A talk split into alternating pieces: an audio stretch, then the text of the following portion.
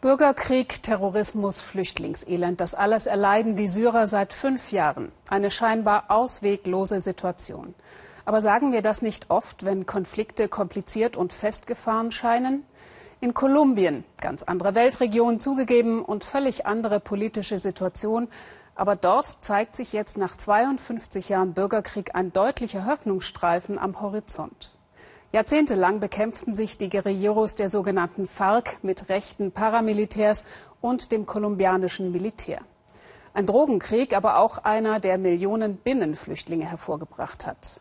Doch Ende März soll nun ein Friedensvertrag unterzeichnet werden. Was dazu geführt hat? Politische Verhandlungen. Aber auch der Wille Einzelner, endlich Frieden zu machen mit den Gegnern. Peter Sonnenberg. Pascuala Palacios zählt ihre Toten. Auf 28 Familienmitglieder wird sie kommen, die in der Kirche ihres Dorfes Bellavista von einer Bombe der FARC-Guerilla getötet wurden. Ihr Mann Wilson und sie rannten weg, als die FARC-Kämpfer hier eine Einheit der verfeindeten Paramilitärs bombardierten. Die meisten Dorfbewohner aber suchten Schutz in der Kirche. Hier durchschlug die Splitterbombe das Kirchendach, erinnert sich Domingo Valencia, der damals dabei war. Sie war mit Metall und Glas gefüllt und richtete das nackte Grauen an. Hier fand ich einen ganzen Berg verstümmelter Leichen, auch meinen Freund Emiliano, den die Bombe auseinandergerissen hatte. Ja, Emiliano Palacios, sagt Pasquala. Das war mein Vater.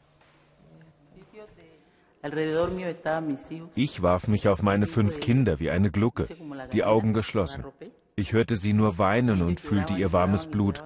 Ich wollte meine Augen nie wieder aufmachen.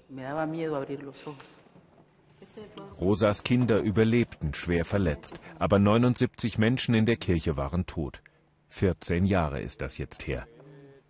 Die Bombe sollte rechte Paramilitärs treffen, aber zivile Opfer haben die FARC, die angeblich für das kolumbianische Volk kämpfen, immer in Kauf genommen.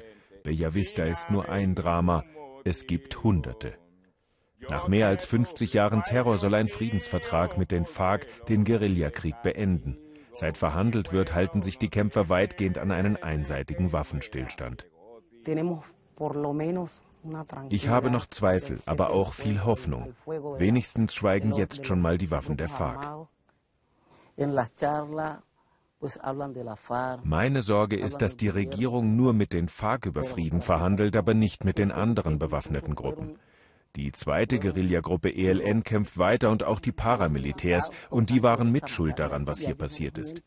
In den Friedensprozess werden diese Armeen aber nicht mit einbezogen. Und ich wüsste gerne, wie es Frieden geben soll, wenn nicht alle beteiligt sind.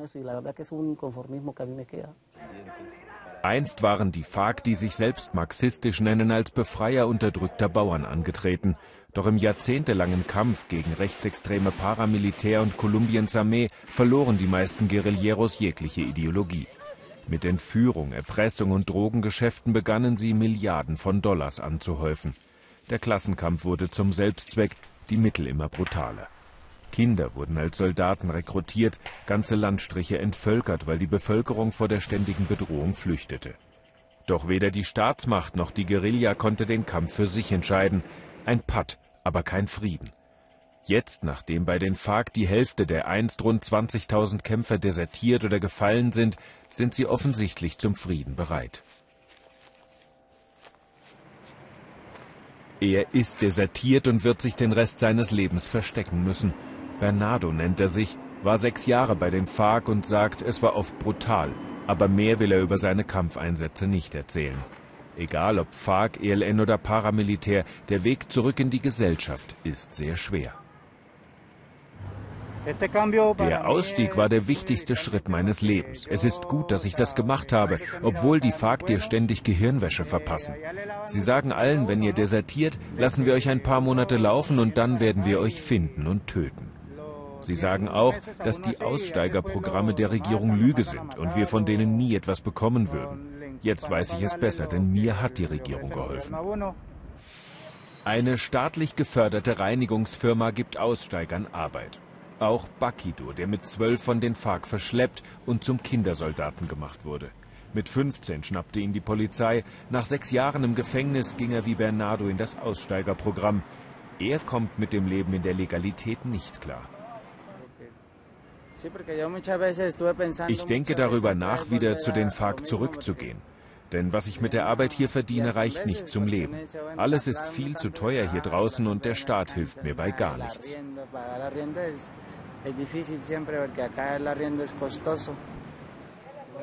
Im Betrieb arbeiten die beiden mit normalen Angestellten zusammen, aber auch mit Leuten wie Freddy. Freddy war Paramilitär und damit Erzfeind von Bernardo und Bakido. Hier ist er ihr Gruppenleiter. Am Anfang trauten sie sich nicht über den Weg, aber mittlerweile seien sie ganz normale Kollegen. Firmenchefin Esmeralda Prada hat dieses Experiment gewagt. Die FARC haben einen ihrer Brüder getötet, Paramilitärs den anderen. Jahrelang hatte sie nur Hass, dann änderte sie ihr Denken. Wenn wir daran glauben, Frieden in Kolumbien erreichen zu können, werden wir ihn auch erreichen. Leicht wird das nicht. Es gelingt nur, wenn die Mehrheit der Kolumbianer daran mitarbeitet. Pasquala und Wilson wollen gerne an den Frieden glauben, aber sie wissen, dass FARC, ELN und Paramilitär noch in diesen Wäldern sind. Seit sich die FARC zurückhalten, versuchen die anderen Gruppen die Macht auch über die Drogengeschäfte zu übernehmen, vertreiben weiter Menschen, die sie dabei stören. Fast sechs Millionen Kolumbianer sind Flüchtlinge, die meisten von ihnen Afro-Kolumbianer und Indigene. Oscar Capio musste auch fliehen, kämpft seitdem für die Rechte seines Volkes. Mit dem Leben in Stadtnähe kommen seine Leute überhaupt nicht klar. Hier können sie nicht jagen, nichts pflanzen und der Fluss ist schmutzig. Wir würden gerne zurückkehren in unsere Wälder. Das können wir aber nur, wenn uns dort niemand mehr bedroht. Das wäre die beste Lösung für uns. Aber der bewaffnete Konflikt wird weitergehen. Jetzt reden alle vom Friedensprozess. Aber wir, ohne pessimistisch sein zu wollen, glauben nicht an den Frieden.